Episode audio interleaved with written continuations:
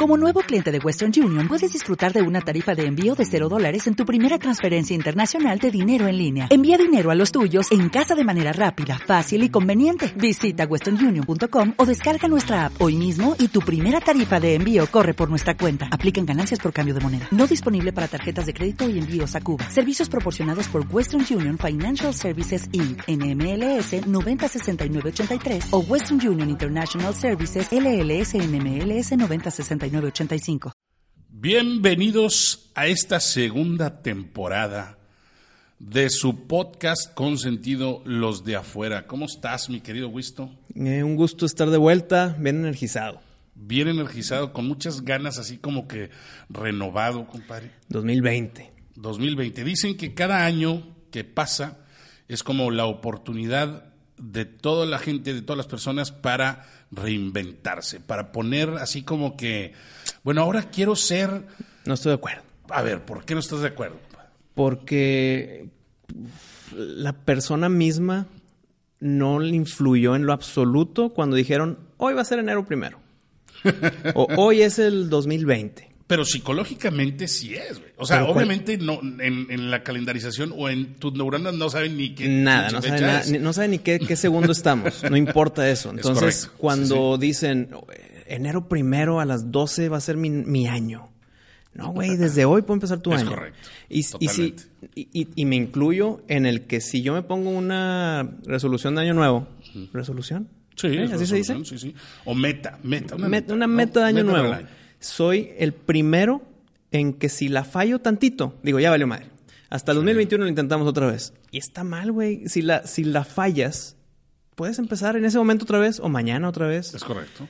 Siento que empezar las cosas en fin de año o empezar las cosas en lunes están destinadas a fallar, güey. Pero no, dices cuando las aplazas para el fin de año o aplazas para el lunes, pero no necesariamente, imagínate viendo a lo que ibas ahorita de que, bueno, en este momento yo dije, quiero cambiar y hoy voy a cambiar y tocó que era el lunes, pues. ah, ok, ok. Estás jodido. Súper buen contraargumento. Si tocó que fue el lunes, pues bueno. Lunes. Pero, si, si, estás en un jueves, estás con tu hamburguesona. Ah, sí. Y tu coca y tus papitas. y dices, ching, ¿sabes qué? No, no me lo puedo evitar. Me espero hasta el lunes Significa que tienes viernes, sábado y domingo para atascarte, y estás muy mal. Y eso fue lo que me pasó a mí, Fíjate, yo había hecho la keto, estaba en la keto, o bueno, sí, estaba en la keto, bajé 18 kilos y llegó noviembre y diciembre. Y noviembre dije, bueno, es que ya viene diciembre. Y en diciembre dije, no, pues es que pues es diciembre, ¿cómo lo voy a hacer? Y volví a subir los pinches 18 kilos. No, ni de chiste, ni de chiste. No, no, no. Bueno, a mi vista, no, no tanto. Bajaste, un, bajaste un buen. Se puede ver en el episodio con Marco Antonio pues sí, Flaquísimo. Sí te ves un poquito más, pero, no, tanto. No, no, nada que ver. Ya empecé, ya empecé, este, otra vez así, mm. back on Quito, como dicen. Ah, ok, ok. Y ahora sí ya, y, tengo este, la resolución, ahora sí que de 2020 es, tengo dos resoluciones, fíjate. Mm. Una, este, pues la dieta, ¿no? O sea, seguir este, la dieta, hacer la dieta y, pues la verdad es que es como un estilo de vida, entonces no me, no me, esa no se me complica tanto. Y la otra es salirme más de la ciudad. Ah, sí lo vi en tus redes. Se me hace una excelente resolución. salirme más de la ciudad, irme a acampar, irme a visitar pueblitos, este, así de que el fin de semana, mm. con mi computadora para escribir, este, para, para terminar, quiero terminar dos guiones y una novela este año. Pero no desaproveches esos pueblitos también para tu fotografía análoga. Totalmente, claro. Ese es, Ahí va, este, va el paquete completo. porque escribir, la verdad es que escribir, todos los escritores profesionales creo que podrán estar de acuerdo conmigo, tienes cierto horario para escribir, ya sea en la mm. noche, en la mañana o lo que sea. Depende te tardas de una, dos horas. Tú puedes ser mañanero o, tarde. ¿Qué? ¿De búho? Mm, nocturno. Nocturno, ándale. Entonces, depende de tu horario, pero a final de cuentas, una o dos horas al día es lo que le dedicas a escribir tus ¿En serio? X cantidad de palabras al día. ¿Y si, ¿Y si haces más, ya la estás forzando y lo que escribes queda mal? No, no necesariamente, pero nadie, nadie a menos de que estés, me ha pasado, y creo que también pues, cualquier escritor podrá decir lo mismo, que de repente, ya hacia el final, que estás prendido con la historia, la historia te lleva. Y le das y, le das, y le das, pero ni lo sientes y de repente te diste cuenta que escribiste cuatro o cinco mil palabras o seis mil palabras o diez mil y terminaste la novela porque te agarró el ritmo. Eso sí sucede, pero es no es tan común mm. durante todo el proceso de la novela. Te tocó una vez cada dos Al final de la novela. O sea, ah, al, final. de la novela es cuando antes, te Antes del tercer acto. te vas. te va. Y así es como debe de fluir, en teoría, con los lectores, ¿no? O sea, el lector debe gancharse desde el principio y de repente mm. este, te cuenta la historia y de repente, pum, pum, pum, sube el, sube el nivel, sube el nivel y, pues el ritmo ya te acaba, ¿no? En el final.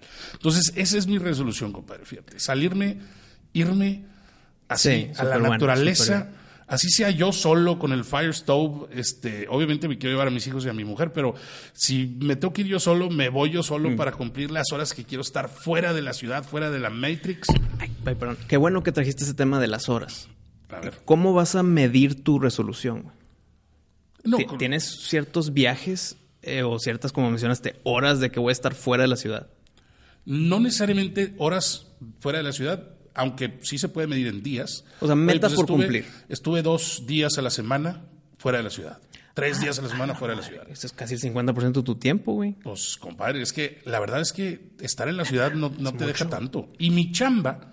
Que mi tiene la flexibilidad, Tiene esa flexibilidad. Yo, mientras haya luz para conectar una computadora este, ni siquiera. ¿Sabes qué? Papel y pluma. Papel y pluma cuando lo hacía George Lucas, dices tú, no, hombre, Ya, ya, intenté y se te cansa la mano las eh, tres hojas.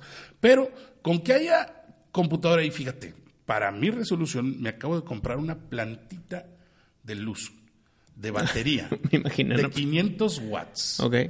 Que te dura cinco días estando así. déjame te la adivino.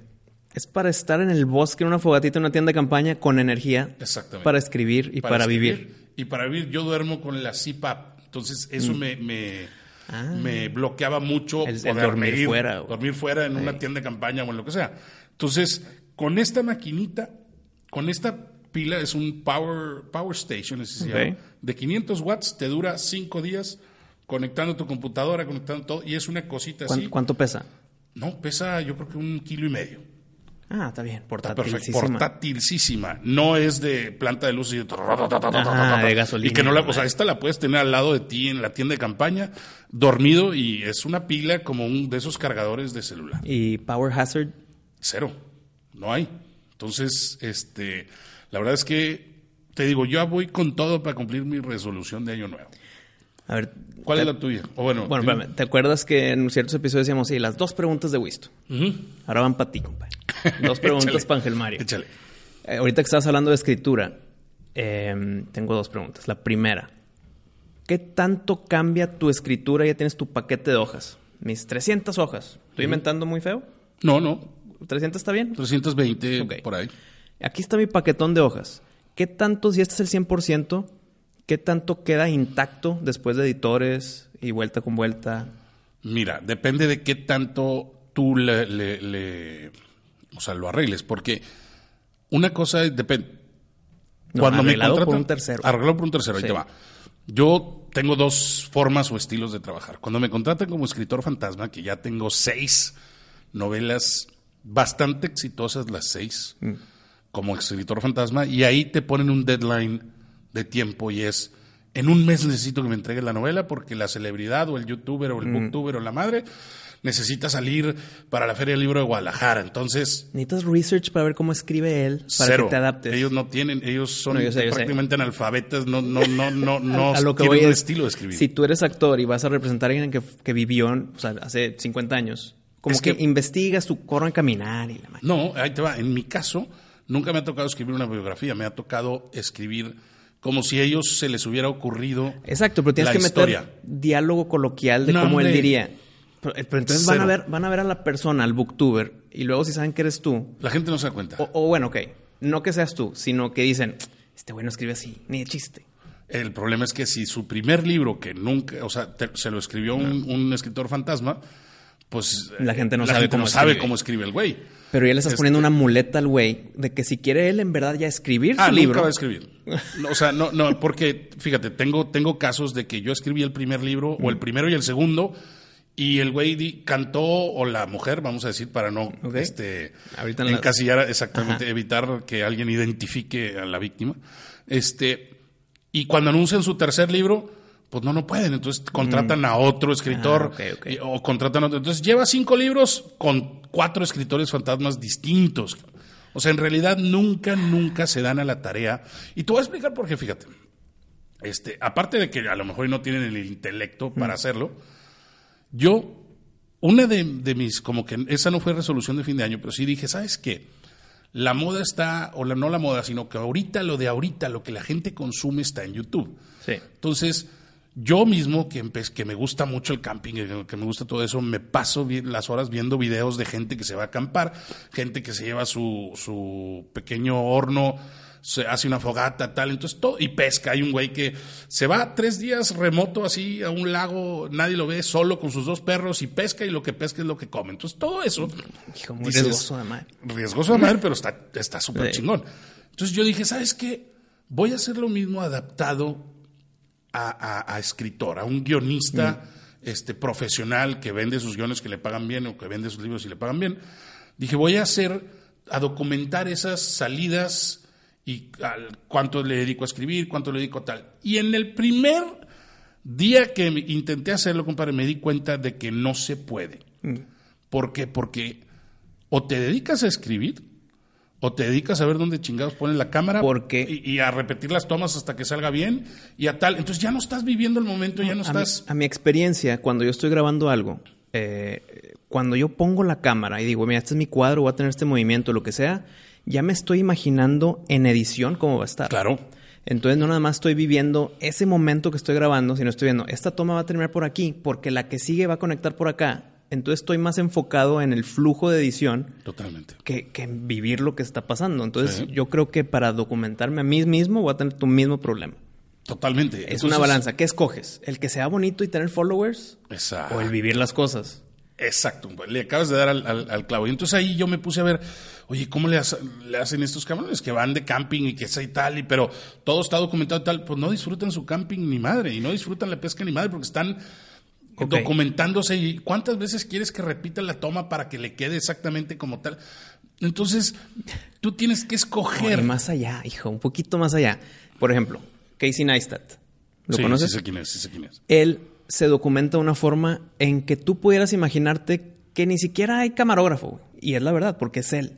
Pero lo hace de una forma en que pone un tripié hasta allá, se va con su boosted board y luego va hacia la cámara a recogerla. Ah, sí, sí, sí. Significa que tuvo que poner la cámara. Totalmente. No, ir con la cámara, ponerla, alejarse, imagínense, voy a parar por aquí, me voy a pasar y luego voy a regresar por la cámara para irme. Eso significa que se tomó media hora por una toma de 5 Totalmente, segundos. exactamente. Entonces el punto es tener que fingir esa no hay camarógrafo. Está, Es- te es- está es fregando tu día. Y te está fregando tu día. Y si eres un escritor que tienes que estar concentrado Ey, no, no, no, no. en escribir y en, y en lo que te inspira y tal, no hay manera de que puedas hacerlo. La solución. Ahí te- por eso lo comparo con los booktubers que quieren Mm. escribir. Estás, es- estás booktubeando, compadre. Y si, y si eh, o sea, no te dedicas a escribir, y por eso terminan contratando a gente como yo para que les escriba, porque no se les da. Mm. Ok.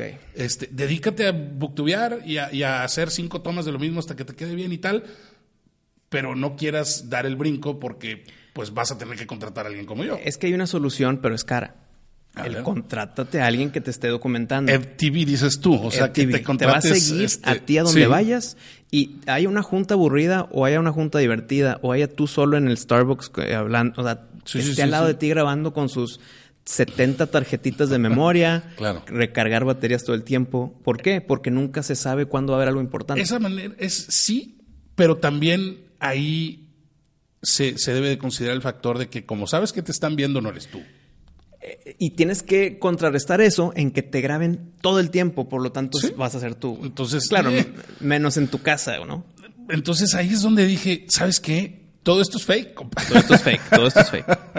Digo, ya lo sabía, pero todo esto es fake y, y no vale la pena intentar ser ese famoso de YouTube sacrificando lo otro que sabes hacer y Mm. para lo que te pagan y para lo que, pues, que no, güey. O Otra sea, solución más pinchita. A ver. El que te valga la edición.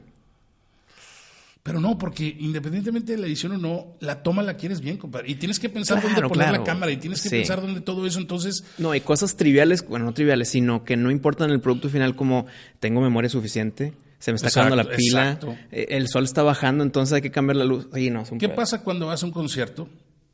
Antes tú ibas a un concierto y era, veías el concierto, lo absorbías, Ah, hijo, estoy de acuerdo te metías así, hijo, o sea, lo vivías. No, pero Y ahorita- pasan las- los años y Ajá, te acuerdas y de te esos acuerdas conciertos. de exactamente, Exactamente, me acuerdo de, ahorita- de la guitarra y todo el pedo. Y ahorita la raza va y todo el concierto se la pasa grabando, no los y nunca- viendo a través de su teléfono. Sí, sí, sí. Y nunca le va a picar play. Entonces es En su doble, negativo. güey. Totalmente. O sea, se perdió el concierto. Sí. Y, y ahí estuvo, nada más, todo lo vio a través de la pantalla de su celular y no vio lo, en vivo el, el concierto. Pues mejor quédate en tu casa, compra un DVD, ponlo y, y- y ve el DVD, ¿verdad? No, porque yo estuve ahí. No, lo viví. but bullshit. O sea, al final de Entiendo, cuentas, tu entiendo. experiencia no es la misma. Entonces, es lo mismo. Cuando tú vas a un concierto, viene tu canción favorita. ¿Sabes que Le propuse matrimonio con esta Sí. canción. Saca el celular, guárdalo, claro. Pero no todo el concierto No todo el y no todas las canciones. Y- o sea, no, no, si no cachito de todas. Y si quieres el celular, hazlo a un lado, calcúlale para que estés grabando, No, pero estés molestas viendo. al de acá, güey. Aquí. eh, o sea, para que estés viendo, compadre. Yo me di cuenta, fíjate, de eso me di cuenta. Este, yo soy, me gusta todos los tipos de canciones, compadre. Pero lo que más me gusta es el rock ochentero. Es lo que me, Mm. a mí me apasiona. Y hace no mucho fui al concierto de Guns N' Roses. Ok. Y de repente el buen Slash empezó tocando Johnny B. Good en un solo así. Y todo sacó el celular.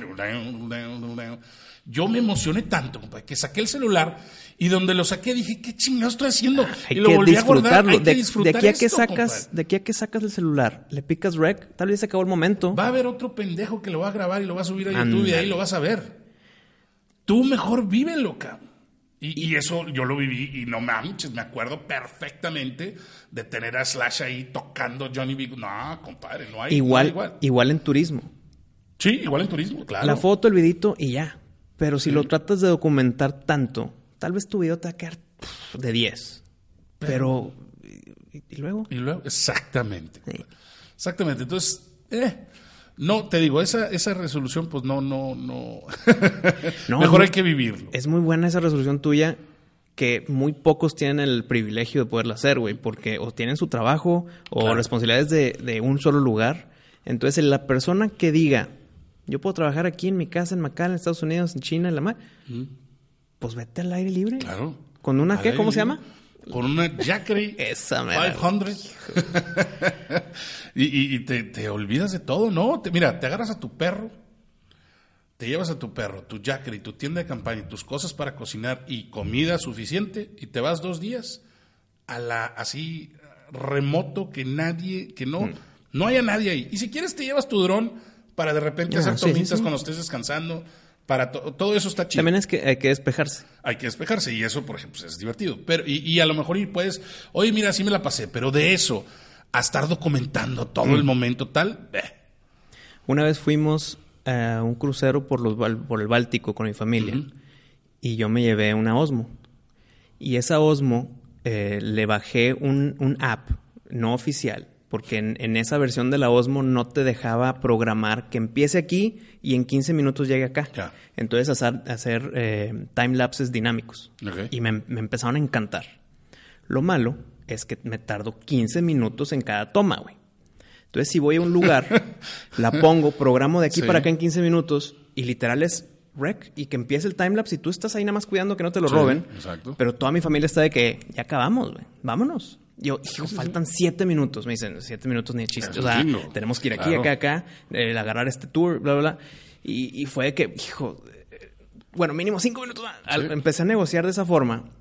Y luego ya que vi el footage, me quedó súper bien. Pero no valió la pena. No, y no claro valió no. la pena. Es fue, la diferencia. Fue, de que espérenme tantito. Me Sí. fregué el tiempo de mi familia para que me esperen para este tipo de cosas. ¿sí?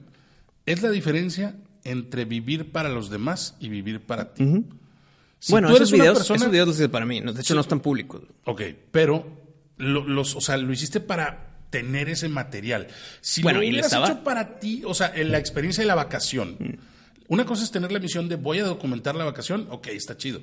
Pero si en la vacación tú decides, voy a, a- a grabarme, voy a hacer todo esto para subirlo a YouTube, para tal, estás viviendo para los demás, para Sí. ver qué van a, para que los demás digan, ay, qué padre viajó, like, like, like, like, sí, la chingada.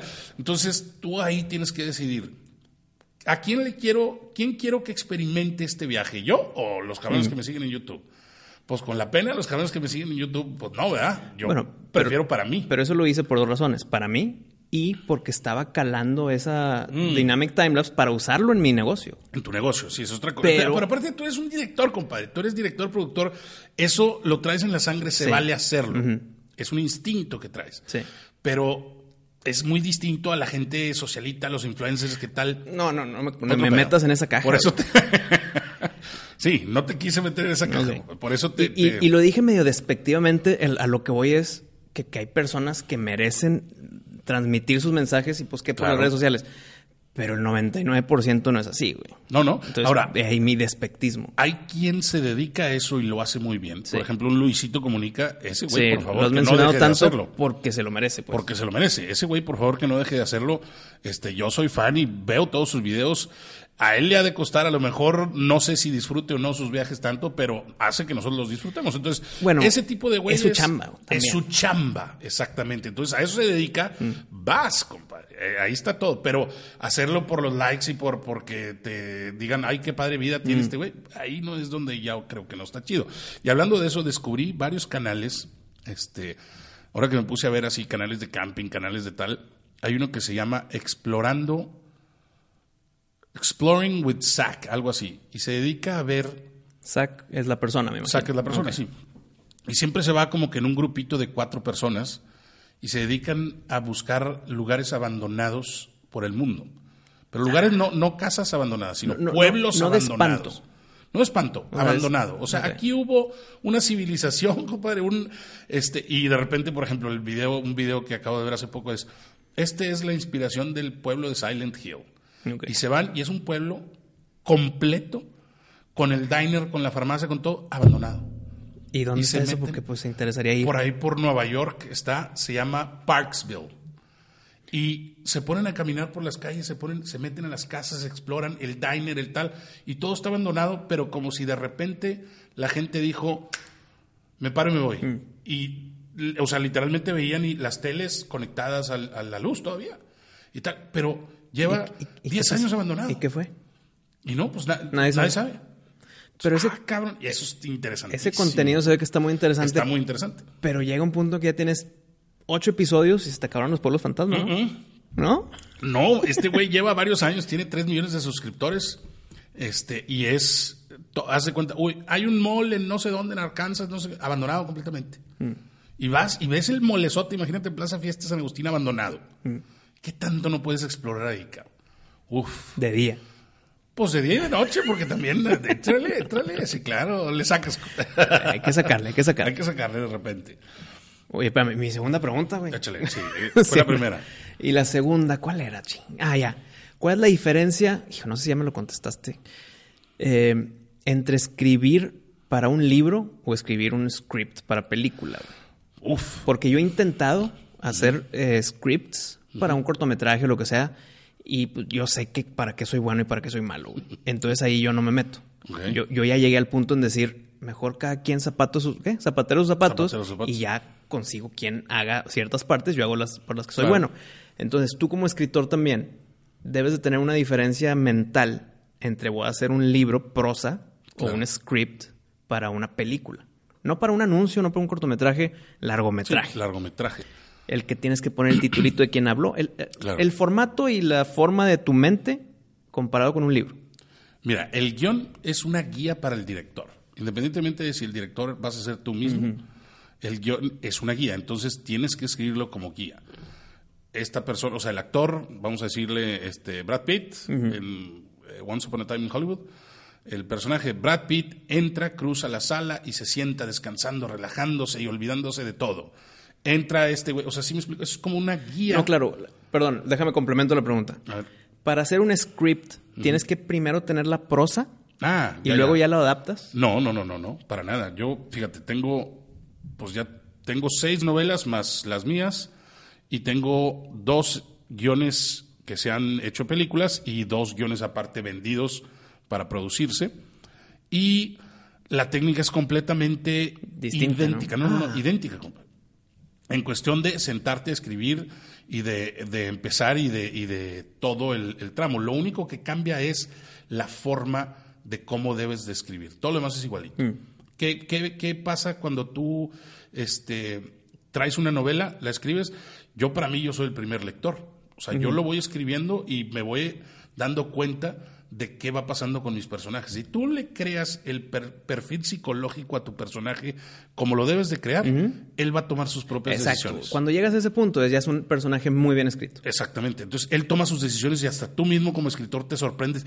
No mames, cabrón. Eh, te lo juro. O sea, de verdad. Como si estuvieras viendo la película. Como si ¿no? estuvieras viendo, es que- como si estuvieras leyendo la Dijo novela. eso. No, la madre. Tú, tú, tú. Exacto. En guion sí es un poquito más, tienes que planearle de, porque los guiones, como es un tiempo tan reducido para captar la audiencia, tienes que planear, aquí debe de haber un acto, aquí debe haber un acto, en tal tiempo. En, en la, en la novela no existe. Están los actos, pero el acto uno se puede Está tardar. más borrado. Está, exactamente. Y acá no, acá tiene que ser por tiempo, casi casi con cronómetro. Pues es un- una hoja es un minuto, ¿no? Exactamente. Entonces, tienes que planear, si tienes que decir, bueno, el arco es este. Y de aquí lo divido en tres. Y aquí le tiene que pasar esto, aquí esto y aquí esto. Ya cuando tienes esa guía, ahora sí te arrancas a escribir el guion. Obviamente, y lo que platicábamos hace rato, la pregunta que me hiciste, de qué tanto le cambian o no le cambian al, al libro. Eh, eh, sí, sí, sí. Y mi respuesta no te la alcancé a contestar completa es, si es para un booktuber o, o celebridad, No, no, tu lo- libro. no, no, no, por eso, terminas el libro en un mes y ya ellos le cambian todo. Y ya tú Sí. te olvidas. Ahora, me ha Tú no tocado que no, me ha tocado que en- de los seis libros, cuatro no le han cambiado ni una sola palabra. Entonces, y en un mes lo terminaste en chinga, no sé, 40 mil palabras. Cuando es una novela tuya, o cuando es un guion tuyo, tú lo terminas, lo metes a un cajón, te olvidas de él dos semanas, te pones a escribir otra cosa. Regresas dos semanas después, lo vas a leer y vas a decir, ¿qué pedo? ¿Cómo escribí yo esto? cabrón?" Y le vas a cambiar del cielo a la tierra cosas. Mm. Entonces eso es lo que se llama el segundo draft. Pero ese segundo draft es tuyo. Sigue Totalmente. siendo tu Sí, claro, obra. sigues- tú no vas a entregar nada a ningún editor o a ningún productor sin que tú digas, esto es. Obviamente claro. nunca vas a estar contento al 100%. Y por eso la obra nunca se acaba. Exactamente. Por eso lo que voy es cuando te la, el editor la tiene y dice, mira, tienes que bla, bla, bla por aquí, por acá. Y tienes que tú decir, pues va, Fíjate que no me ha tocado. ¿no? Hasta ahorita, Pero gracias a Dios. pero es algo normal. Es algo muy normal. Hasta ahorita no me ha tocado, o sea, me ha tocado que... Lo leen, Aquí nada más, está. ah, te faltó un acento y se acabó. Sí, exacto. Esas son las correcciones que, que- que me le ponen y se acabó. Y en cuestión guion es distinto. Ahí sí, híjole, cabrón. Tú puedes tener un guion que tú crees que está buenísimo y el actor lo lee y dice, está perfecto, lo quiero y ya está. Y el director lo lee y te dice, mira, nada más arréglale esto y tal. Pero cuando entran los productores, Ah, valió la, madre. la cuchara de un productor Valió que madre. está ajeno a la producción. Uf, no, no, no, pues no ajeno a la producción, sino ajeno a lo Ajeno a creativo. la- Por lo general, un productor no es tan creativo. no, a lo que voy es ajeno a la producción es no para contar la historia, sino para otros fines. Ah, sí. Entonces, Y no. ahí te empiezan a decir como si le supieran a, a- a- a la escritura, mira, es que yo creo que hace falta esto, entonces cámbiale y tal. Y a veces lo tienes que hacer porque o te pagaron el guion o si no lo haces no te lo pagan. Entonces, bueno, ¿qué quieres? Entonces, por eso sucede, compadre, que tantas películas en Hollywood fracasan y hay veces, ¿no te ha pasado que ves y dices, ¿quién carajos autorizó esto? Sí, sí, sí. No quiere decir Alguien leyó esto, alguien lo vio y dijo, luz verde, vamos a hacer Exactamente, dinero. dices, ¿cómo chingados? Bueno, no quiere decir que el escritor sea malo. El escritor, yo te garantizo que si lees su último draft, ha de tener sentido. El problema fue cuando se metieron los pendejos de los productores a cambiarle todo, que no tienen el sentido de lo creativo, que no tienen el sentido de lo que debe de tener una historia, pero le meten cosas. Esto es que lo necesito para que venda. Sí. Entonces métele esto y métele esto y, ta, ta, ta. y ahí es donde se arma una menjurje de cosas y se manda la chingada todo. Pero todo esto que estás diciendo, se me vino una película a la mente y creo que estamos en páginas muy diferentes en A este ver. tema, en Rise of Skywalker. A ti te encantó. A mí sí me gustó. A mí Mucho. también me gustó, pero sí vi la mano del Disney aquí Claro, quitando y poniendo. totalmente, totalmente. Por dinero, por dinero. Entonces, eh, tanto que ya hay como entrevistas secretas o eh, espías de J.J. Abrams con su descontento. Es que sí, debe de estar descontento. J.J. Abrams. No, está, está deprimido. Sí, claro. O sea, literal, con condición. Pero ahí es, es que el gigante de Disney, compadre, no iba a permitir otra cosa. Disney es así. Mira, Disney tiene una técnica.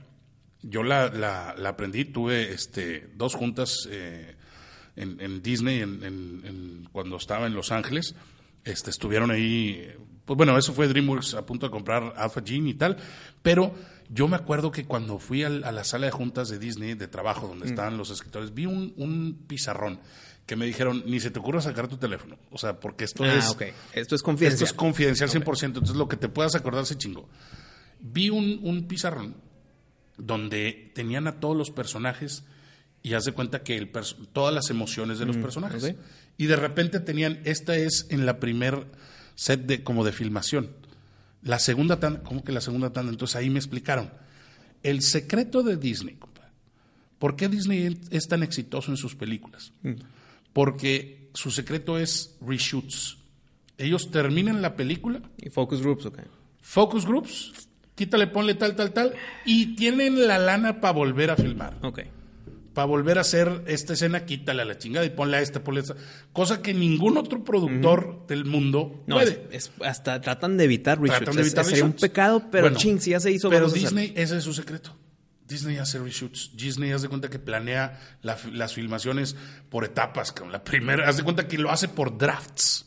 pero Entonces, ya en ya editado. ya editado. Pues carísimo. Carísimo, pero ahí tienes todas esas historias que son perfectas de principio a fin, este, Bueno. o la mayoría, ¿no? La mayoría. O sea, vete a Lion King, vete a, Lion- a- a todas esas originales. Las originales, los clásicos. Sí, sí, sí, sí. sí. son perfectas. Dices, ¿cómo un, un guionista? No, sí, el guionista fue muy bueno, pero fue a prueba y error, compadre. Hasta que esto no funciona, este personaje no funciona, quítalo.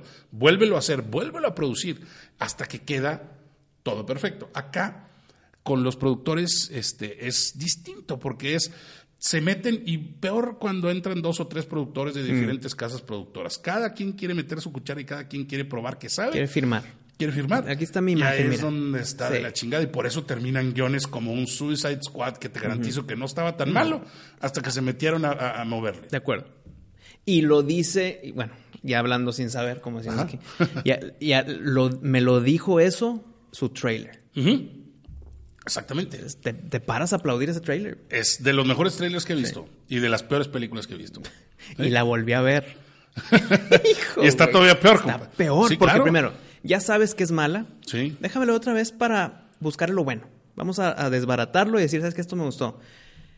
Lo malo se, se magnificó Sí, tanto claro. que apagó lo poquito bueno que había. Sí, no, sí, no, no, sí. no, Muy mala película. Entonces ahí es- viene la 2 con James Gunn en el director. Ya, yo creo que va a cambiar, porque a él, yo no creo que con él tan fácil le vayan a decir, quita y pónica. Ajá, Él- él, él- él dice, ya- a ver, a ver, a ver, a ver. A ver, Yo ya tengo Guardians of the Galaxy en mi bolsillo, güey. Si quieres un equipo de personas nuevas, yo soy el bueno. Exacto. Entonces se va a empezar a hacer esto. Me cambian a Will Smith por mi Idris Elba. Hay que aplaudir eso, ¿cómo no? Sí, chido. Y eh, a, a mi entender, no va a haber Guasón. Qué bueno, porque Que es de lo guasón estaba de la chingada. Lo defendí a capa y espada No, a. Jared Leto, Sí, no sí, al Guasón. No, no, no, pues. es- Ya, ya que vi esta segunda vez, no puedo defender a nadie. No, es no. un error, estuvo mal todo. Total, güey. Ese guasón Es no que era el guasón. Es que cortaron mis tomas chingonas. No es- o sea, aunque las hubieran metido, estabas mal, güey. O sea, algo había mal de, Totalmente. de- de raíz. De raíz, exactamente. Pero, pues, o sea, compáralo con, con este que acaba de pasar. Ah, que- con que- este Joaquín con Phoenix. Phoenix, cabrón, o con, con Heath Ledger o tal. No, güey, no, no. Con Michael, es- este. Bueno, eh, Christian Jack, Bale. Jack Nicholson, Ah, ok. este. No, güey. No, O sea, no. con este Heath Ledger. Bueno, Sí, al- así. a lo que voy. Si, si me pones a Joaquín Phoenix ya en una película con un Batman, ya te lo puedo comparar. Uf. Uh. Ahorita no, lo- no lo podemos comparar con los otros Jokers, güey.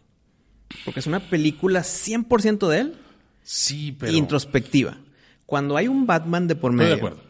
y metes al Joker, tiene que ser la dinámica de los dos. ¿Qué tan, qué tan eh, tienen como proyecto, tú qué sabes? ¿Qué tan Con un Batman. existe proyecto una película de Joaquín Phoenix como Joker con Batman? Todd Phillips ya dijo algo muy sutil. Bueno, primero dijo, no va a haber secuela. Sí, y luego ya. La lana habla y sí va a haber secuela. Sí, claro. Ahora dijeron, en esta secuela ya va a ser Joker como el príncipe del crimen, pero ¿va a haber Batman o no? Y dicen que si hay un Batman, que se puede complicar mucho porque es niño y Joaquín Phoenix ya es adulto. Claro. Por lo tanto, o va a ser un Batman adolescente o va a ser un Joker viejito. Y puede funcionar un Joker viejito, pero al mismo tiempo creo que no. Entonces, No, no, se- no. al tratar de hacerlo, sí- viejito. Yo, me iba más con un Batman ¿Cuántos años adolescente de 23, 24 años. ponle que tenía un- Joaquín Phoenix, ¿cuánto? En Joker. En Joker 35. unos 35. 40. Sí. Y el Batman, el, el Bruce Wayne tenía que 8. Si te vas a que tenía unos 32, 35, un Joker de 49 años no está mal. Un Joker de cincuentón No está y bien, su, no es y su, viejo, y su Batman su de prime. 25. Exacto. Yo creo que ahí sí jala. Porque es más, un criminal con tanto en la cabeza no puede ser joven. Tiene que tener sus 45, 50 años. sea, tiene que tener la experiencia del de diablo. vida del diablo, exactamente. Sí, sí, sí. Entonces sí queda ahí si ya te vas a esas edades, ¿no? Bueno, el punto es que la secuela del Joker puede que sea meramente del Joker otra vez.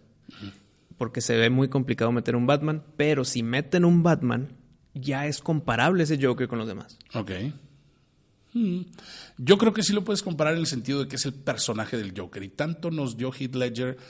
O sea, sí, está Batman y está peleando contra Batman, pero tiene unas escenas de introspección impresionantes. Entonces también hay escenas y hay momentos del Joker siendo el Joker y estando solo y estando solo como criminal. Obviamente son etapas distintas. Acá el Joker no era un criminal tal cual.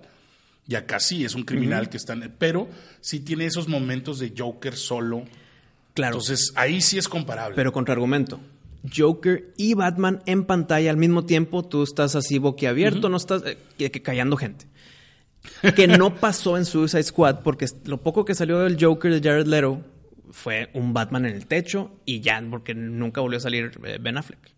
Entonces a este Joker Jared Leto le faltó interacción con Batman y al de Joaquín Phoenix no hubo porque es una historia que ni, ni, ni decía una palabrota, Ni, ni qué importa un Batman en esta Claro. película. Entonces, ah, es un tema complicado que te, te hace niño otra vez el verlo los dos al mismo tiempo. Yo Pasó me voy mucho más con Heath Ledger. a lo que no me gustó de Jared Leto es ese estilo de Joker Gangster. narco, gangster, hip hopero, Ándale. anillos, De que tal. en Eso en- no es el Joker. en el antro. En el antro. Sí, con su... eh, y los dientes de plata. No, sí. carnal, eso no era el Joker. Eso no es... ¿Cuándo lo has visto así al Joker? Nunca. Nunca. Entonces, para mí, ese es el. Eso no es Joker. Eso es, eso es un narquillo Que este, se pinta. millennial que se pinta. ¿Cómo llegamos al tema del Joker?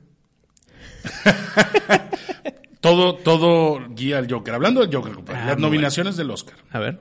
Ah, ok. Pues creo yo que merecido. Cuando vi la del Joker, yo dije, tal vez no la nominan como mejor película. Esperemos que sí, tal vez no. Pero Joaquín Phoenix va a ganar mejor actor. Totalmente. Y sigo en pie con eso, ya viendo más películas. Mira, yo creo que la competencia de Joaquín Phoenix está en Leo DiCaprio. Pero, definitivamente. Gana Joaquín gana Phoenix, Joaquín a mi entender. No hay manera de que le hayan dado el Oscar póstumo a Heath Ledger por ese personaje y que llegue Joaquín, Joaquín Phoenix, Phoenix que- haga algo tan magistral y se lo nieguen, entonces se lo van a dar. Tienen que, a huevo. Bueno, esa lógica no funciona en los Oscars, güey. Claro que funciona. claro, sí. ¿O ¿Por qué dices que no Porque, funciona? te- porque ahí hay cosas debajo del agua, necesitamos que gane este. Y fíjate que el Social Justice Warriors nos van a reventar si no por acá.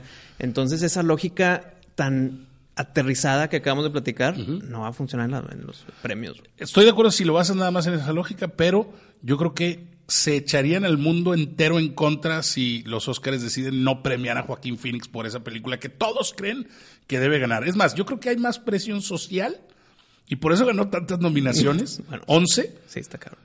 este, a que gane, porque, porque saben de que si no, lo dan, si no le dan al menos a este güey el mejor actor, la gente va a decir que No, no vale mal. no vale madre esto. Entonces, no hay manera, compadre.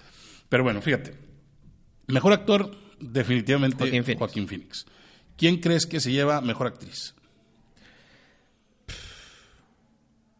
Pues hay que repasar primero los. Porque se me está escapando una. Se está escapando A una ver, ¿cuáles cosa. Mira, está Renée Zellweger, No. Scarlett Johansson, que es Con Marriage Story. con Marriage Story. Yo creo que esa es. Puede ser, pero la vi muy, perdón, De pero la, la vi muy unidimensional.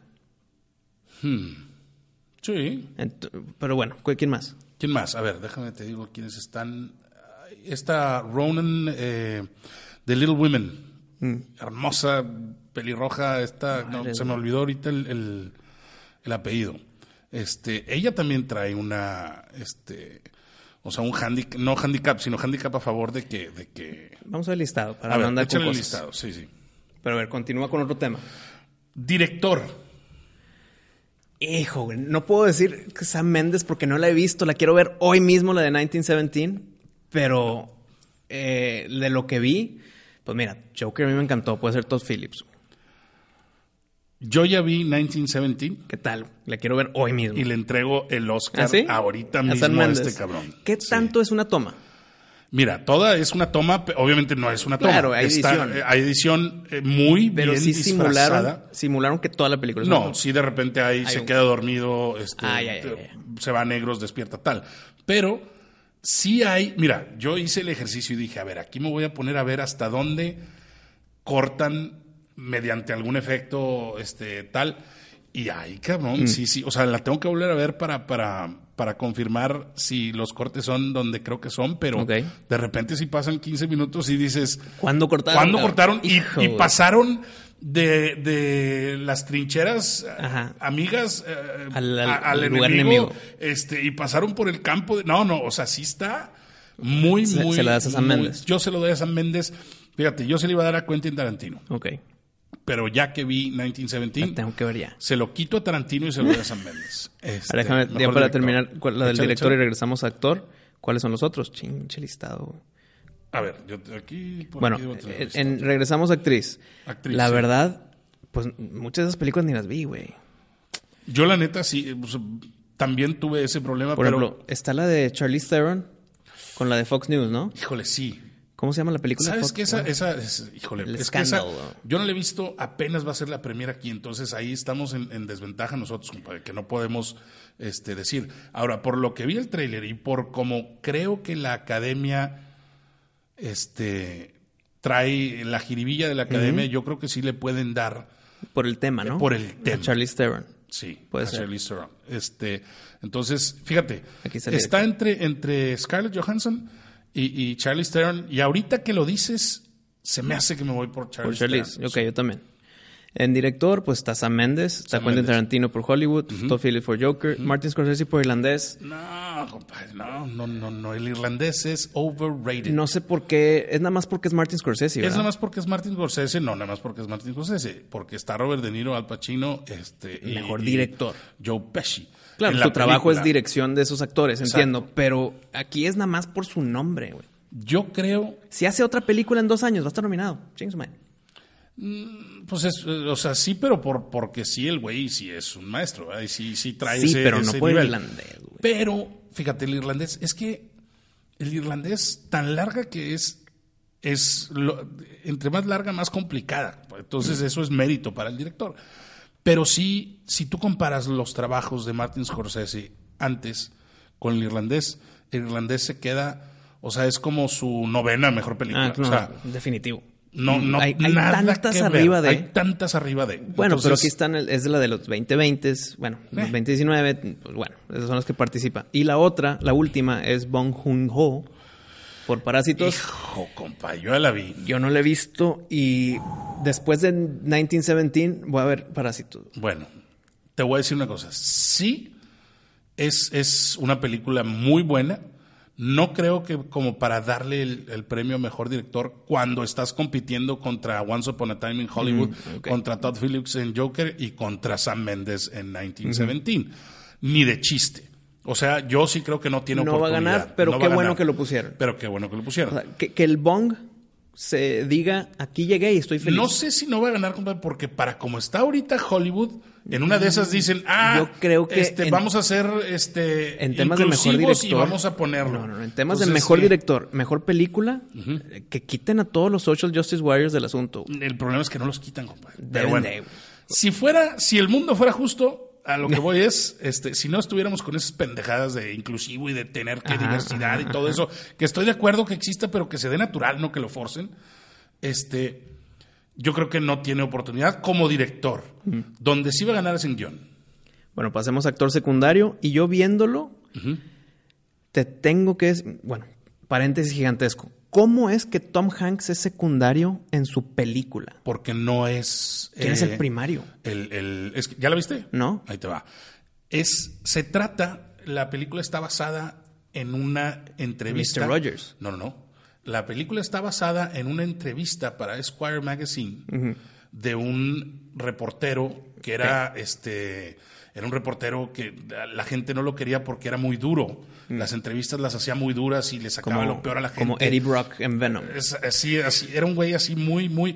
Y la película se trata, es como biográfica de lo que sucedió cuando Mr. Rogers, que era el güey, haz de cuenta, Más bueno del más mundo. bueno del Sí. mundo, dijo: Yo sí acepto la entrevista con él.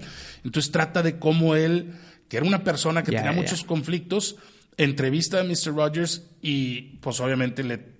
Te- te- le contagia este, esa bondad y eso tal. Entonces, sí, en realidad Mr. Rogers no es el personaje protagónico, es el reportero. Excelente. ¿Quién, ¿Sabes quién es? Es este güey de The Americans. Este, ah, el, el que... Matthew. Sí, el que sale... Matthew... Matthew Rice o Reese. es- Ándale. Bueno, excelente actor Matthew Reese, pero pues no, nada que ver con, con los actores. Perfecto. Pero Tom Hanks, hijo de su madre. Es un actorazo, ¿verdad? Está cabrón.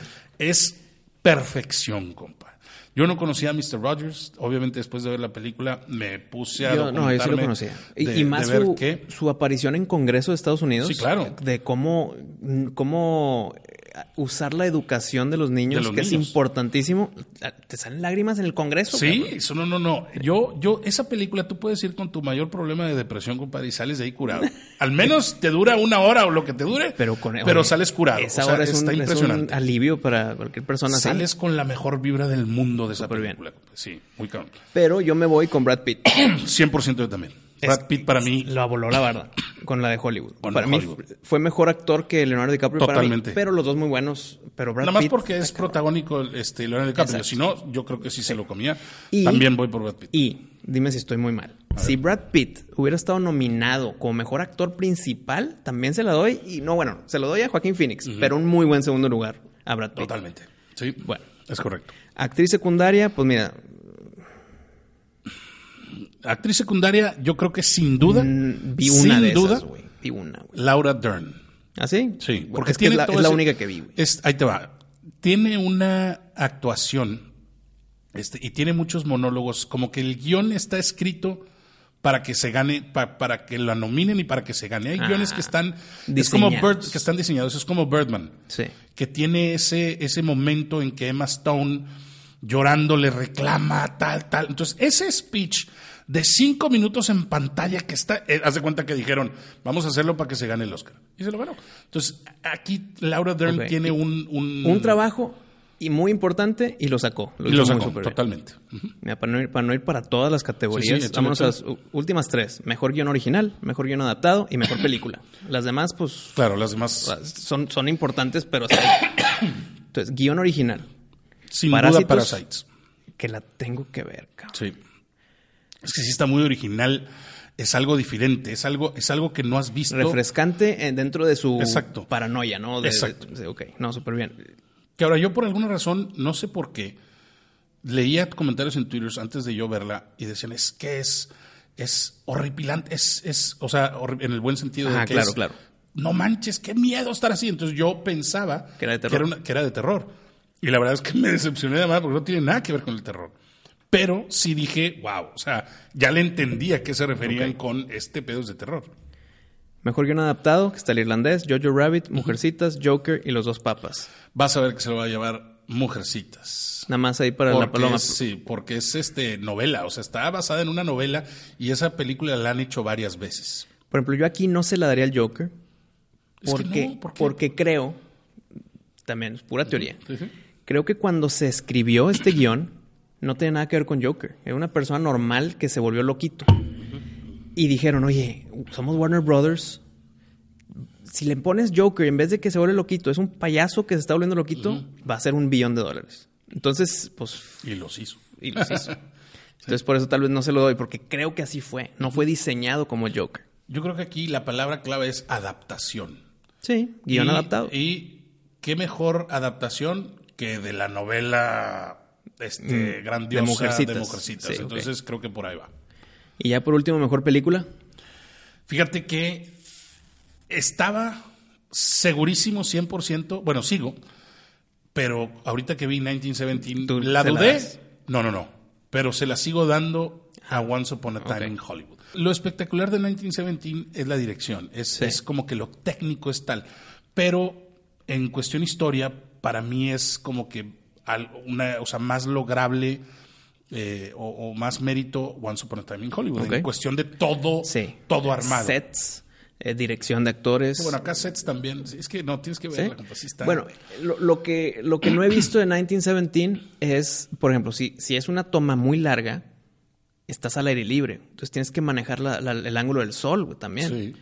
Eso para mí es dificilísimo. O sea, cuando alguien lo hace bien, como en Revenant, ah, se les aplaude. güey. Se les tiene claro. que aplaudir. Pero ahí el chido es el director de fotografía, compadre. Ah, no sí, es no es necesariamente Mendes, es Mendes, sí, es sí, el estoy- director de estoy de fotografía. acuerdo. Entonces, Pero es, un, es una dupla. yo lo que sí estoy impresionado, impresionado es cómo chingados le hicieron en una misma toma. Hay tantos ángulos, o sea, tantas, tantos primeros Mm. planos que cambian. De repente los ves chiquitos y luego se acercan Mm, ok. y tal y están en close-up. Y no es como que hayan abierto completamente el No se ve para el... todo enfocado. Ah, exacto. sí se nota cuando se acercan que está desenfocado atrás y que está enfocado él y tal. Y cuando se alejan están enfocados. Entonces, eso requiere de un tecnicismo impecable. Y ahí es el director de fotografía, que por lo tanto, Él debe ganar. él debe ganar. Nada más sabiendo lo técnico detrás de la película, sin verla, Creo que va a ganar. creo que se la doy también a él. Sí.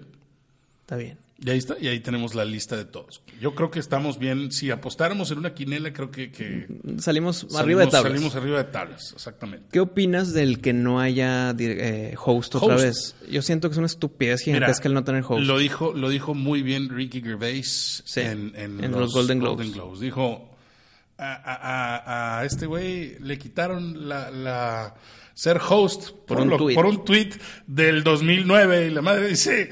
Y aquí estoy, güey. este güey sigue tuiteando esas pendejadas ahorita. Para mí, creo que es una pendejada. Sí. Creo que, y eso es lo que no me gusta a mí de ese nuevo Hollywood de, de, De protección de cristal. de- exacto, o sea, híjole, mira, ahorita estaba leyendo en la mañana, precisamente me levanté como a las 6 de la mañana y ya no me pude dormir y me puse a leer este, las noticias CNN y hay un artículo que dice que el- la industria de la novela romántica literaria en Estados Unidos está a punto de quebrantarse, ¿no? Se llama, es, un, es como los Óscares, así, la academia, Pero, pero de de, literatura. de- de literatura romántica, o sea, Ah. de, no de la literatura Gen- general, sino del género específico. Y todo empezó porque una escritora de medio pelo este, se quejó en Twitter de, un, de una novela que se escribió en el 99, que se publicó en el 99, Qué huevo. esta es una este, asiática, escritora asiática americana.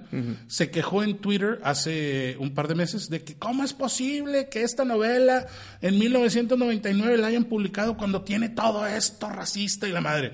A ver, mamacita. Porque el fue en 99 es otras 99, cosas, ¿verdad? Pero bueno, entonces lo publica y obviamente, este, pues los Todo, todo escritores la, la ola de como que seguidores. la ola este, de seguidores, sí, nada. Y luego, pues obviamente, en la, en la academia esta de, de- de- literatura romántica, pues le dijeron, oye, espérate, o sea, pues este, ella ganó el premio tal. Total, hubo un conflicto donde se pelean esta nueva escritora, o esta escritora, con la academia esta y los acusa de racistas y los demanda de racistas y entonces que no sé qué. Y de repente todos los escritores, este, Nora Roberts y todos así, se ponen a favor de esta nueva escritora porque sí, sí, cierto, y los eh, escritores de color y tal. Entonces se arma un desmadre. Hicieron renunciar al presidente, hicieron renunciar, es un des- y ahorita cancelaron los premios, que es una entrega tipo los Óscares de ese calibre anual, los acaban de cancelar. Todo por que una escritora se quejó de un libro de 1999. Hazme el chingado favor. Eso, Es un argumento, pero el desmadre se hizo porque la academia dijo, es que no, no va a hacer nada porque es una obra del 99. Es una obra del 99. Estoy de acuerdo con la academia. Totalmente, 100%, pero ella los acusó de racismo y que no sé, y, y, luego, no, es que me están, ahora me están bloqueando por haberme yo este, hecho, entonces me están bloqueando y no me dieron este premio y tal. Entonces, ya, se, se agarraron y... Es que ser ese tipo de persona, como esta escritora, Sí, sí. Gane o pierda, ya estamos platicando de ella. Entonces, o estuvo fabricado o, No, o yo no, así es no- en no creo que estuvo fabricado porque cerrar, o sea, no va a haber premios. Es No, como si de repente por dijeran, ella, fabricado por ella. Voy a hacer un desmadre y mira cómo va a crecer yo, mi nombre. yo sí creo que no lo hagan, no, no piensen tanto. Yo creo que sí fue con el, con el hígado y, y, eh, ¿por qué están describiendo? Fíjate, lo que se quejaba era que la protagonista de la novela esta de 1999 era una asiática americana. Como ella. Como ella. Sí. Y las descripciones eran sus ojos de avellana. ¿Cómo? ¿Por qué los ojos de avellana? Este, su piel ligeramente amarilla. Pues chingado, pues en ese entonces así se hacía. Así se Así escribía. se escribía. O sea, Pero ¿y ¿por qué te estás quejando de algo de 1999? Entonces, sí Entiendo cuando, cuando palabras tienen un peso racista. Ok. No vas a usar la N-word. ya. Exactamente, Ok. sí, claro. A menos de que lo uses como Quentin Tarantino ándale. en una película Porque donde... En, en la época se Ajá, usaba. Exactamente.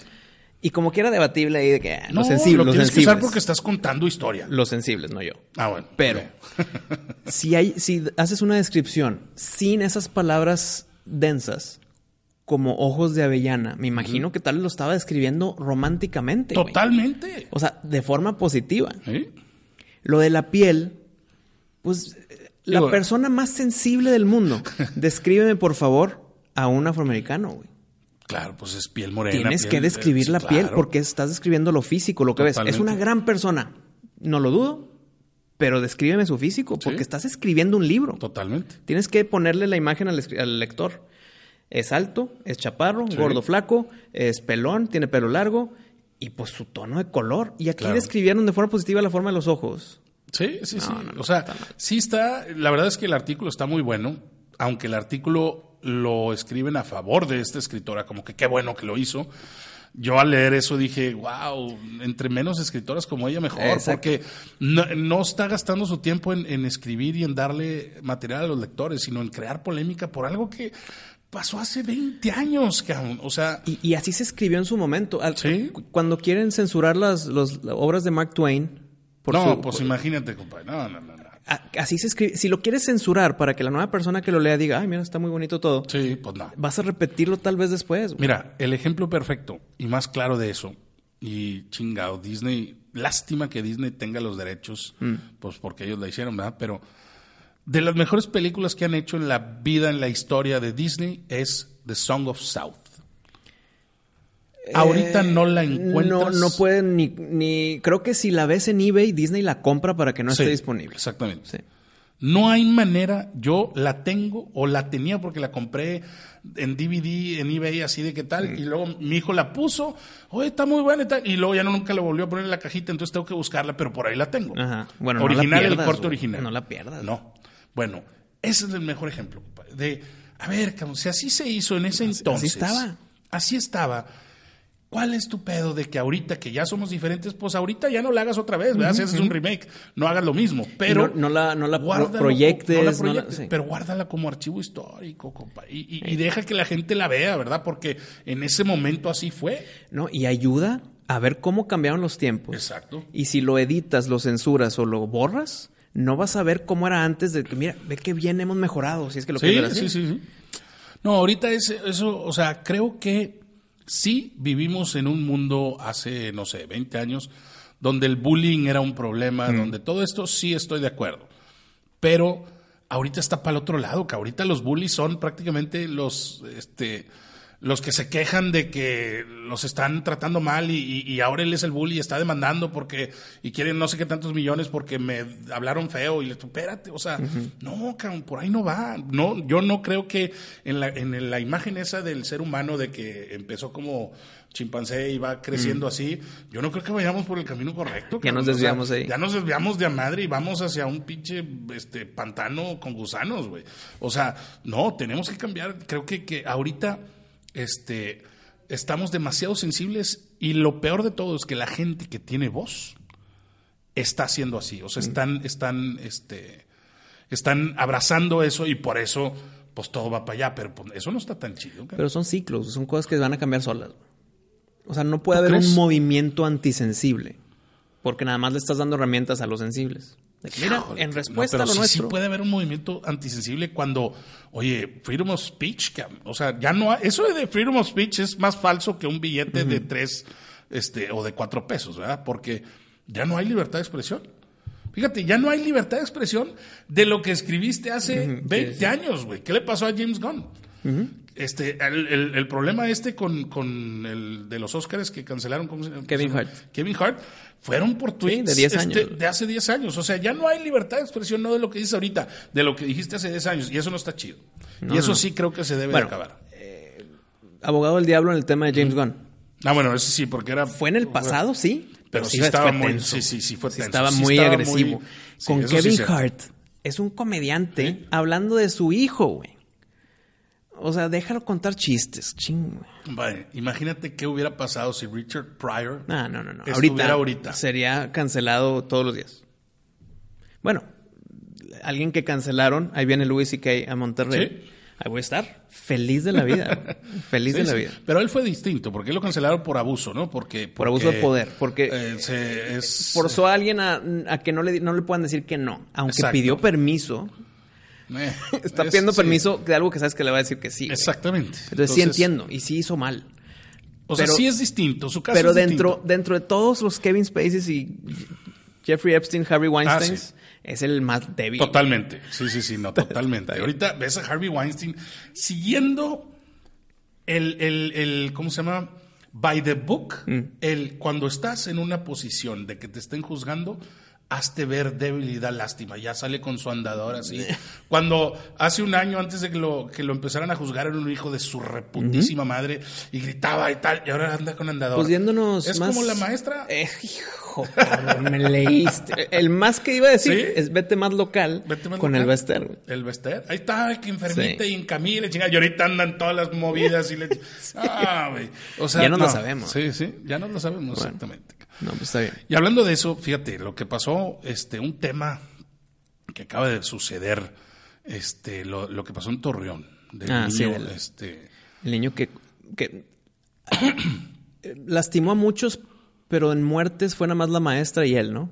Sí, en muertes fueron nada más dos. Lastimó a muchos, pero bueno, ahí, fíjate, yo no sé la historia.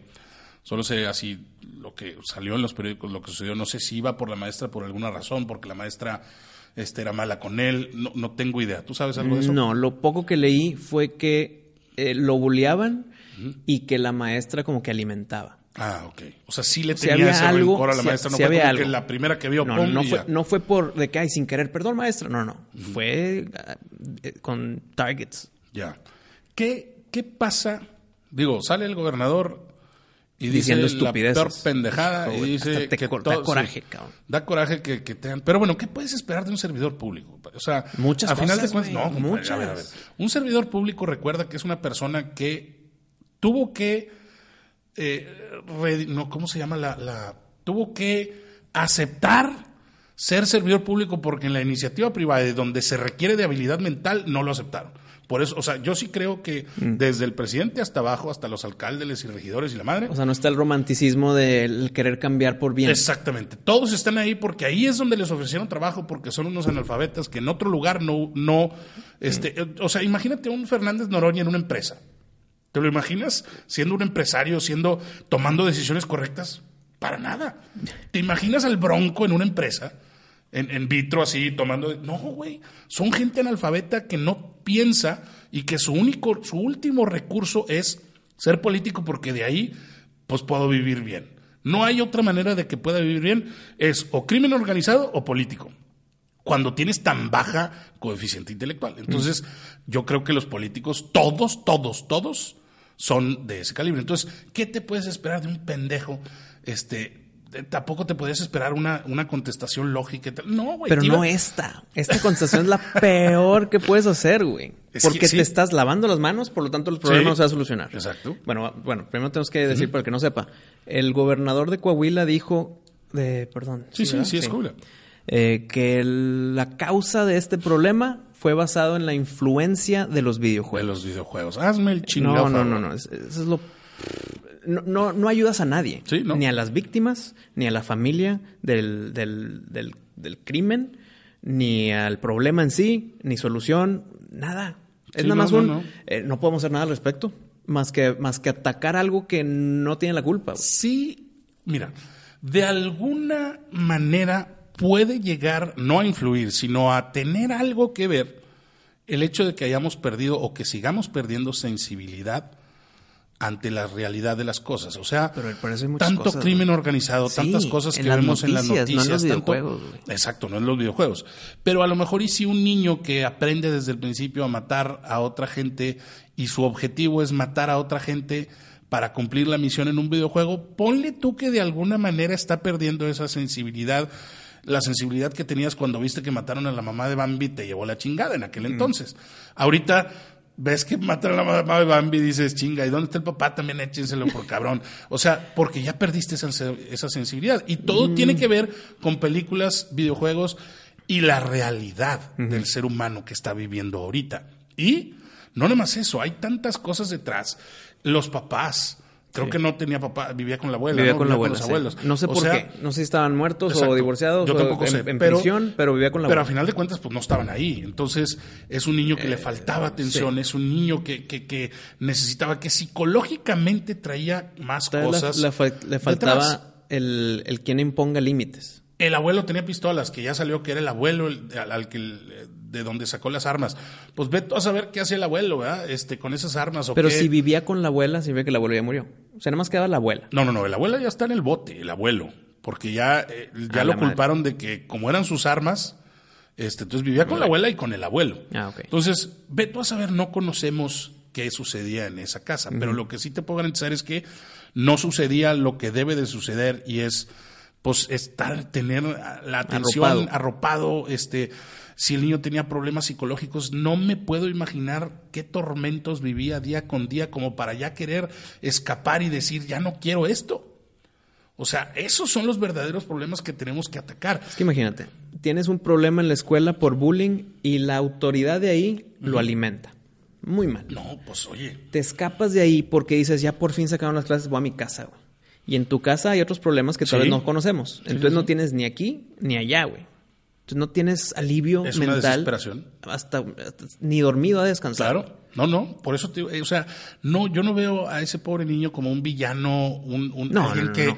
Sí, él fue, él fue el que él- causó. Él fue el que causó, pero es una víctima del sistema. De algo más. De algo, del sistema de la familia, del Y sistema. no fueron los videojuegos. 100%. ¿Y sabes Es la relación pendejada. tan rápida que dijo videojuegos? Sí, sí, ¿por qué? Su Porque- camisa. Sí, sí. Tenía una camisa de un juego. No, no, no. Por eso dijeron que es culpa de los juegos, güey.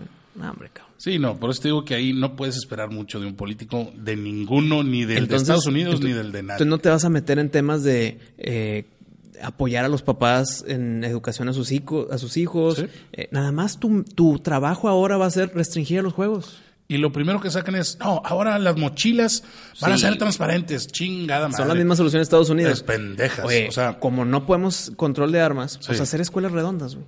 No, no. Esa no, es la no, solución. no, qué bruto. Entonces, si haces una escuela redonda, no, nunca te vas a quedar atorado en un pasillo. Porque Sí. si te atacan por aquí, das la vuelta y te sales. Esa es la solución, güey. Pasillos redondos. Pasillo redondo. Sí, no, no, no, no. O sea, en vez de solucionar, Exacto, este, irte a la raíz del problema, qué está pasando con la familia, qué está pasando con los niños, qué está pasando en la sobrepoblación, cabrón. O sea, a final de cuentas, tiene hasta, vas a caer en, en cuestiones de abortos, si abortas o no abortas. O sea, son tantas cosas y tantos temas que tienes que abordar como para nada más decir, es un videojuego. Imagínate que estoy sangrando la nariz. Puñetas. Todo el día sangrando la nariz. Y me limpio y me limpio porque si me limpio ya me veo bien. Y me vuelvo a limpiar Pero y me vuelvo a limpiar. traes. Pero algo traigo. Aunque Claro. me esté limpie y limpie constantemente, no estoy traes. solucionando el problema, güey. Sí.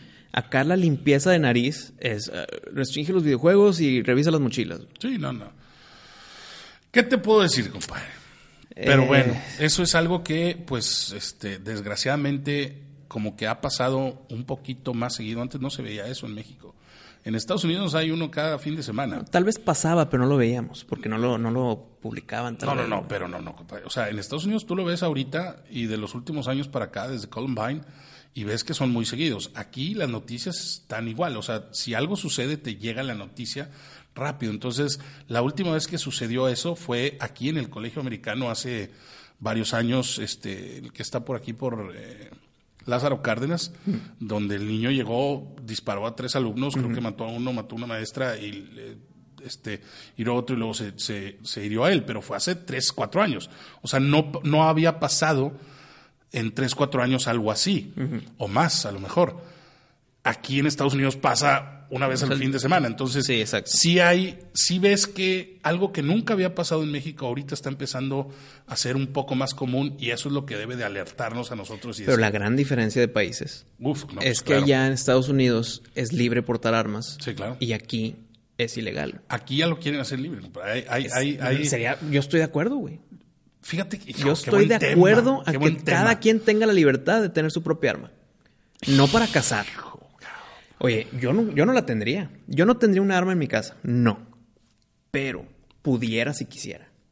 Eso es lo que quisiera para todos. Mira, ese es, ese es un tema de otro podcast, Sí, compadre, yo sé, porque es un tema largo, es un debate y es más, fíjate, vamos a, a dejar ese tema pendiente porque creo que puede haber un buen debate, pero invitar a alguien que le sepa eso, que, para poder así debatir, porque sí difiere un poquito de ti, aunque estoy de acuerdo al mismo tiempo con, pues debes de ser libre, si en realidad eres libre puedes tener la libertad de hacerlo. Claro, saber que en registro yo tengo esta arma con este número serial. El problema es, sí, eres libre, pero cuando eres niño, pues tampoco eres libre de ir a meter los dedos en el, en el enchufe de la eres- luz, ¿verdad? porque eres niño. Porque eres Pero niño. acá Acá eres un adulto. Sí, tú eres adulto, pero hay adultos bien puñetas. O sea, Claro, este, claro. Que, que no, no, No merecen, deberían, no deberían no tener. pueden, estoy de acuerdo. es- ese Control de armas. Que haya Sí, libertad de, tenerlas, pero si pasa ciertos controles. Es- eh, ahí es donde, sí, sí, sí. exactamente. Pero, bueno, si yo ese- quiero un arma para tener en mi casa, no puedo. Sí, no, sí puedes, claro que puedes. yo tengo arma en mi casa, compadre, registrada ante la Secretaría de Defensa Nacional. Tengo ¿Cuál? todo. ¿Cuál? Es un revólver. Y tengo mi registro y tengo todo y está todo legalito y tienes que ir a, a- a la séptima zona militar. ¿Y cuál es el límite de arma que Es puedes más, tener? Espérame. Ya ahorita la Semarnat, no la Semarnat, este, la, la Secretaría de la Defensa, Ajá. tú puedes ir a comprar ahorita a la zona militar un arma, puedes comprar una escopeta, hay club de cacería, puedes comprar una escopeta, puedes comprar un rifle de cacería, puedes comprar una revólver. Este, hay calibres obviamente que están Ahí estoy de acuerdo, no hay necesidad. Y- No hay necesidad de tanto calibre. todo está registrado. O sea, si tú vas a, a la séptima zona militar, ahí tienen mi registro que yo tengo un arma, es esta arma con este número de serie y esta, la tiene en su casa y tiene permiso para tenerla. Obviamente no la puedo portar porque no tengo ningún permiso para portar armas ni no- trasladarla. Pero aunque quisieras tu permiso de portar armas, no lo puedes sí, conseguir. claro que lo puedes conseguir. El de estar en el Oxxo con una... No, no, no, no, es que es distinto, fíjate. Si tú vas, te digo, ahorita, es más, creo que ya están a punto de abrir, creo que este año abren. Mm. Ahorita si tú quieres comprar un arma, tienes que irte a México. Ahí es donde en, en la zona militar te la venden y te dan un permiso de 48 horas para traslado para que te regreses Para a que tu casa. tú, ok. ¿Ok? Y puede ser en avión, puede ser en carro, puede ser, o sea, traes el permiso. Y si alguien de en, en Baja California no tiene lana, pero quiere tener su arma Ahí de seguridad, güey. Ahorita en Monterrey ya lo van a abrir, entonces ya no vas a tener que ir allá. No, es más, no sé si ya lo van a abrir o ya lo abrieron, que tú puedes ir aquí a la zona militar y literalmente comprar tu arma, te metes a internet, seleccionas el arma, pum, y vas por ella y te dan tu permiso. Y eso es lo que puedes tener. Si tú eres socio de un club de cacería, tienes un permiso de traslado, no es permiso para portarla. Nada más para llegar de es vuelta. para llegar, no, no, para ir al club de cacería Ah, ok. y para regresar. O para llevarte el arma de cacería a donde vayas a cazar y regresar. Pero quita tema de cacería, güey. No lo quiero usar no, no, para cazar. no lo, no lo uses para cazar, No, pero, lo, lo necesito como registro lo para puedes tenerlo. tener. Lo ¿Qué tiene tener que ver la cacería aquí, güey? No, no, no. es- yo estoy hablando de que la cacería es lo que te da permiso para trasladar el arma. Si tú la quieres tener en tu casa como defensa, legalmente, perfectamente la puedes tener mientras tengas tu registro y en el registro esté registrado tu dirección, Claro. donde tienes el arma. Ahí estoy de acuerdo. Entonces ahí estás. Si ya la quieres portar, tienes que estar dado de alta como guardia de seguridad o como. eh, Entonces un no güey, un tengas. señor en un ejido, Puede tener su arma. no, güey, porque tenía que viajar para tenerla. Y tal vez no hay lana. Espérame. Ah, no, no, no. Bueno, esa es otra cosa. Si la puedes comprar, por ejemplo, yo la compré, yo se la compré a otra persona. Una persona que en el periódico la puso a vender. Nada más que el requisito para que te la vendan es, tenemos que ir a la zona militar a hacer el cambio los Ah, dos. Ok. Entonces te la venden, vas a la zona militar, hacen todo el papeleo. te Yo dan estoy dejando esta arma y tú la estás recibiendo. Exactamente, y tú la estás recibiendo. Entonces, desde ahorita en adelante tú eres el responsable y todo eso queda en la zona militar registrado y tú te regresas a tu casa, Con Lo tu que me gusta ahí- Y con tu registro. Lo que me gusta ahí es que tú eres el responsable de esa arma, use- la use quien la use. Totalmente, la use quien la use. Eso está muy bien. Digo, si te prueban que tú no la usaste, pues no, ¿verdad? Claro, pero eres el responsable de esa arma. Pero eres el responsable ¿Por qué llegó en esas manos? Exactamente. Y si es y ese por qué eres tú, te vas Sí, para sí. la cárcel tú. Es, lo que pasó con, Con el, el abuelo. con el abuelo. Que él tenía las armas, no sé si registradas o no, pero eran de él. Y a final de cuentas ya lo metieron a la cárcel porque pues eran tuyas. y los agarró un niño. y los agarró un niño. O sea, había negligencia, estaban ahí, quién sabe si las tenía. Yo tengo la mía en una caja fuerte con huella digital y que no hay manera de abrirlo de otra manera más que con mi huella digital. Mm. Este, y ahí sí. Tengo dudas. No, no hay, no, es una caja fuerte. No, no, no, a lo que voy. ¿Qué pasa si el atacante de tu casa va contigo primero? ¿Tu esposa cómo va a abrir esa Ah, caja? no, valió madre. No, no, bueno, están registradas las dos huellas. Ah. Este, sí, Ah, puedes registrar dos o tres huellas y está Ya, la la de mi esposa. Pero, a final de cuentas, yo creo que más que, que es, es, o sea, no lo veo como que, ah, si hay un atacante, o sea, está muy, para empezar, tienen muy- que, Yo sé, güey. este, tienen, sí, que, ah, tienen que pasar muchas cosas para que eso suceda. para que eso suceda y para que tú estés dispuesto ya a sacar un arma, ¿verdad? O sea, este, entonces, pero yo sí, eso sí creo que, que, que, que si tú tienes, por ejemplo, en su momento, para poder hacerlo, para poder sacar el permiso de traslado y todo eso, sí tienes que ir, este, carta de no antecedentes penales, son varias cosas que tienes que cumplir Claro. para que te la den. Oye, un- una evaluación psicológica, muchas cosas Sí, que deben de pasar, cosas. estoy de acuerdo. Eso, eso yo creo que sí. Pues bueno, compadre, a ver, vamos a, las recomendaciones de la semana. Sí. ¿Qué, qué- La mía, no sé si te la voy a robar. A ver. Y Creo que no, porque conociéndote, vamos a estar completamente opuestos en este tema. Y creo, para mí, es una gran recomendación, pero es una recomendación un poquito tarde, porque creo que ya mundo- todo el mundo ya lo vio. A ver. Que es la serie de Witcher. A mí, yo, a mí me gustó mucho, güey. Me gustó mucho. Y lo digo por muchas razones. Por producción, por historia, por cómo manejaron los tiempos, que ahí le doy 10 de 10. ¿Cómo manejaron tiempos? 10 de 10. En historia no tanto el 10 de 10, pero muy buena. Henry Cavill, sí, güey. Lo hizo muy bien. Su voz, su vestuario, su actuación. eh, fue un Witcher. Lo único que digo, que esto es sin spoiler, eh, faltó un poquito más de profundidad sobre qué es un Witcher y por qué alguien es Witcher. Porque no es como que nació así y así se sabe. Eh, las historias paralelas de los otros personajes las recomiendo al 100. Me gustó muchísimo.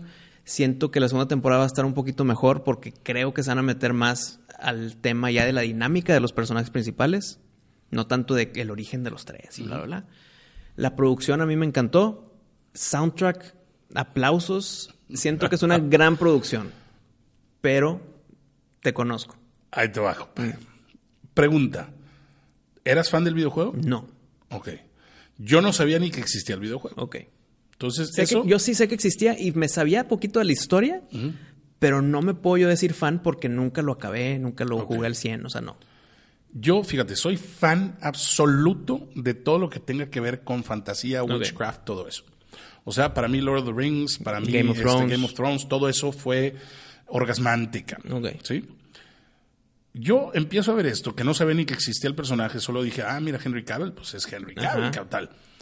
Y me topo con un personaje que nada más dice, "Mm, eh, eh, eh", y actúa. Los Witchers. Compadre, no, por eso, pero los Witchers, ¿qué, güey? Si todavía no sé qué es un Witcher, preséntame qué es un Witcher. ¿Te lo van a hacer? ¿Te los- Pero si me lo vas a presentar No, en no. el capítulo 3 o 4, ya me. O sea, ahí te va. Yo. A mí me enseñaron, compadre, Mm.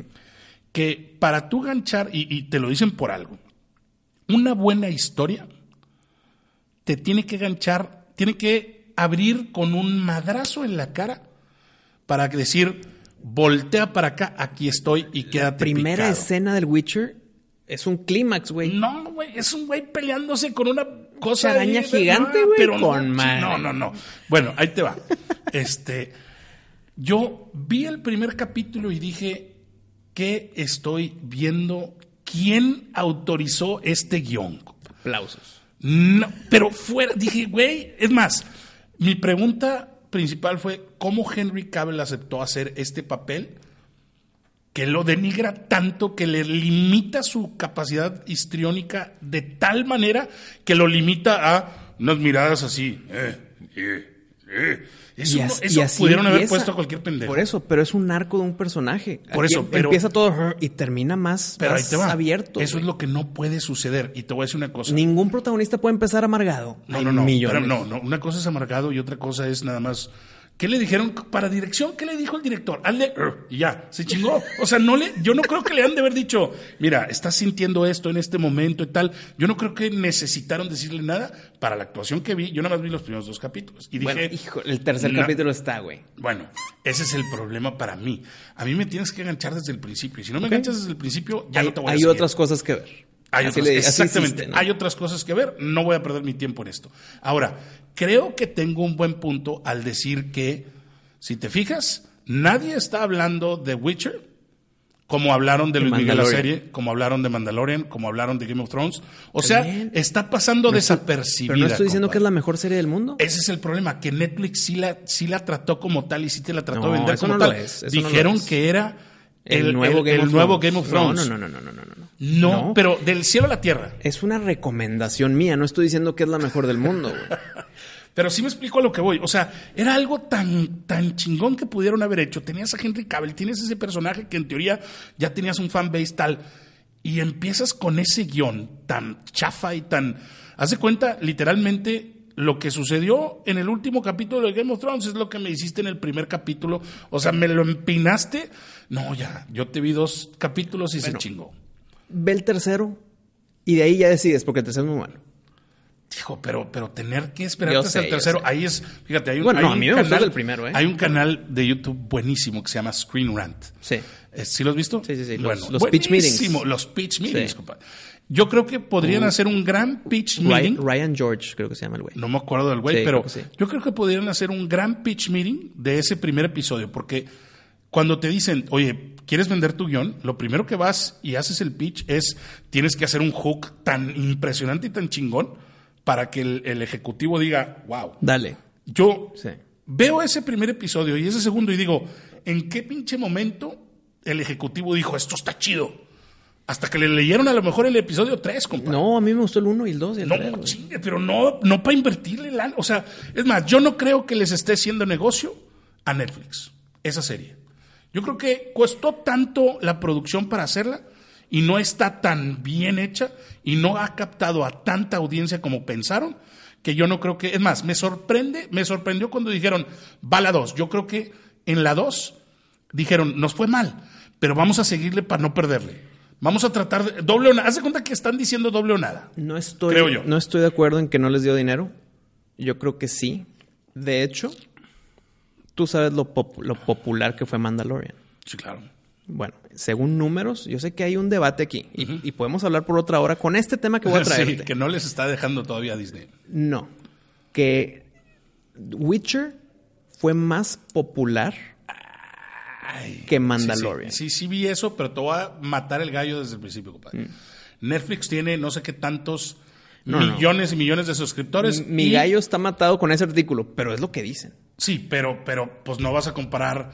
Es como decir, sí, La Rosa de Guadalupe tiene más audiencia que, este, vamos a decir, un programa así que en un canal que acaba de salir, este, que nadie está viendo localito, que, que, que ¿cómo se llama? Que multimedios. Pues claro que La Rosa de Guadalupe va a tener más audiencia que Chavana, ¿sí?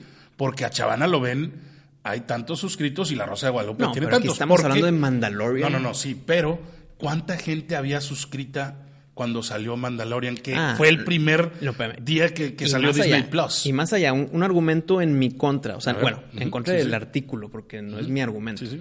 En contra del artículo es que lo más pirateable del 2019 fue Mandalorian. Totalmente. Entonces, si le sumas la- la- los números de la pirata. piratería, tal vez Mandalorian le gana. ¿Y por qué? Yo creo que ahí fue un error de Disney. Ah, claro. Totalmente al salir nada más en Estados Unidos. Sí, y no, después no. en todos los más. A ver, Sácalo en todos lados. Sácalo en todos Sí, lados, espérate. Star Wars es del mundo, no de Estados Explícame- Unidos. Explícame en qué cabeza cabe sacar algo como de Mandalorian, que sabías que iba a ser tan grande, nada más en Estados Unidos y los mexicanos no lo pueden ver. Y te Ni aseguro, Latinoamérica lo puede ver. Y, te ¿Cómo, aseguro que la razón fue para cuidar la piratería.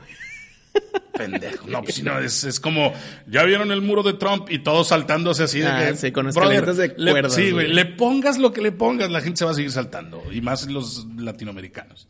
Bueno, ¿cuál es tu recomendación? Mi recomendación, compadre.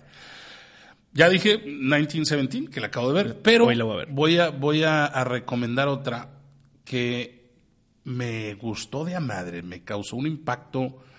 Y fíjate, esta trae ese, ese problema de guion, de principio de guion, que dices, ¿what? ¿Qué está pasando, cabrón?